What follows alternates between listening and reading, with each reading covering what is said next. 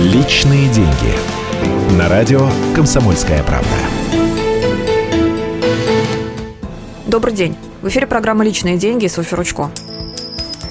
С конца прошлого года ставки по ипотеке росли. И доросли до запретительных размеров, более 20% годовых. Но вот в апреле начала действовать льготная ипотечная программа. Теперь банки могут выдавать ипотеку не дороже 12%.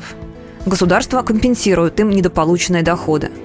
Сейчас такие кредиты выдает много банков. Это Сбербанк, ВТБ-24, Банк Москвы, Открытие, Газпромбанк, Связьбанк, Банк Глобекс, Дельта Кредит и другие.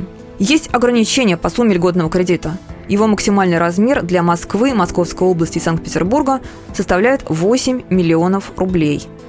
Причем ипотека выдается только для покупки квартиры в новостройке – Первоначальный взнос должен составлять не меньше 20%, а максимальный срок кредита – 30 лет.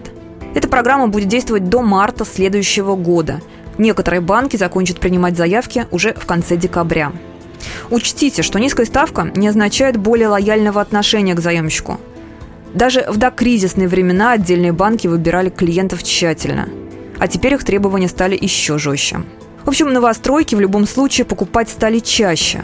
А вот на вторичном рынке ситуация не такая радостная, ведь его государство не поддержало. Кредиты на покупку вторички выдаются в среднем под 16-17% годовых. По прогнозам правительства, они должны снизиться до 7-8%, но не раньше 2018 года. Так стоит ли брать ипотечный кредит сейчас? Думаю, сегодня не самое лучшее время для этого. Хотя если квартира срочно нужна и бюджет позволяет, то можно рискнуть. В надежде на то, что потом, когда ставки снизятся, вы этот кредит рефинансируете. То есть возьмете новый кредит на погашение старого, по более низким ставкам.